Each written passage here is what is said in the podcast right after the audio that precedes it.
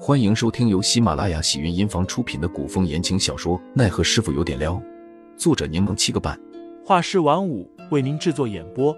一场古言爱情、官场恩怨的大戏即将上演，欢迎订阅收听。第一百九十八章，带秋曼东下。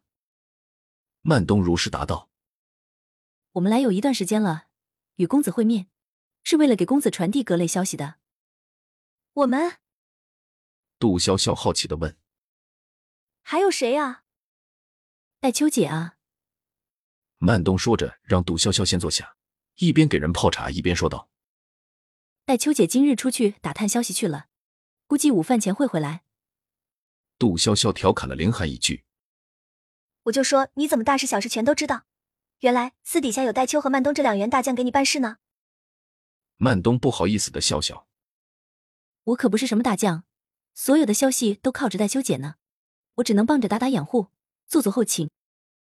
杜潇潇道你们二人分工明确，合作一直很好，可是缺一不可。：‘曼东一直很喜欢杜潇潇，他曾经和戴秋在天启宗住过一段时间，与杜潇潇玩的很好，虽然对她以小姐为称，相处却犹如朋友姐妹。’小姐，你与公子今日在此处用饭吧，我今天买了一只乌鸡，刚好炖了汤，冬日里喝着又暖又薄。好啊，我记得你厨艺不错，那今天中午我们就在这里吃了。曼东虽然听命于他们的公子，但既然杜潇潇答应了，那公子便是默认了的。那我再去加几个菜，多煮些米饭。曼东说着就去厨房忙活了。杜潇潇眯着眼盯着凌寒，慢慢的向他靠近。凌寒坐得四平八稳，未显半分慌乱，嘴角还带着笑意的问他。做什么？杜潇潇有些挫败。凌寒昨日说了那么多的话，对自己又那么温柔，他明明感觉二人有些暧昧的情愫在发酵，可为何凌寒面对自己总是这么淡定？虽然二人总是互相捉弄，天天拌嘴，甚至还会动手打架，也是因为平时关系过于亲近，而且凌寒对自己一直很好，所以让杜潇潇有些分不清，他到底只是把自己当做重要的朋友和家人，还是其实多多少少是有些喜欢自己的。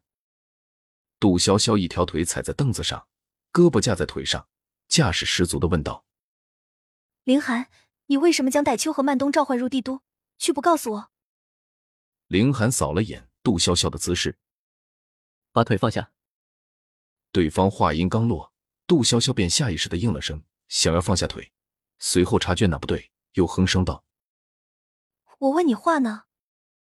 我让他们入帝都，只是因为他们是女子，打探消息比较方便。：‘凌寒一边说，一边将杜潇潇的腿承抱下来放好。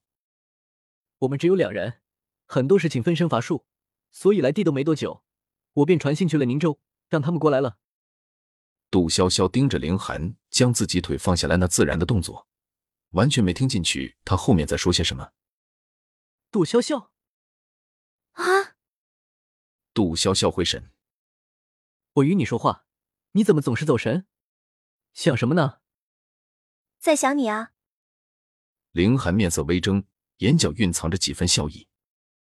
杜潇潇没想会将自己的想法脱口而出，有些尴尬的红着脸说我在想，我跟你生活了这么久，竟然都看不透你。：“凌寒笑容微敛，挑了挑眉。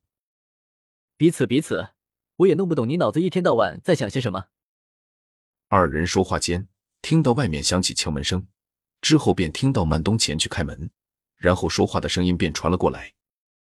今日公子来了，还有曼东的话还没说完，便听戴秋有些激动的问公子来了，什么时候来的？他都说了些什么？有交代什么任务吗？：“曼东无奈的说，你问的问题太多了，我都不知道先回答哪一个。那就一个一个回答，二人说着已经进了屋子。”曼东道要不你还是自己问公子吧。公子，：“戴秋见到凌寒有些意外，他取下头上的帷帽，脸上满是笑容，随后笑容敛了敛。小姐也来了。杜潇潇微笑着打着招呼，戴秋，好久不见。戴秋忙道戴秋不知小姐与公子在此，过于莽撞了。咱们年纪都差不多，以前也在一起玩过，不需要如此见外。：“戴秋道，小姐待人亲和，戴秋也不可不懂事，不可过于见怨。行吧，杜潇潇只好讪讪的笑着让曼东快些做饭，说自己肚子都饿了。”听众老爷们，本集已播讲完毕，欢迎订阅专辑，投喂月票支持我，我们下集再见。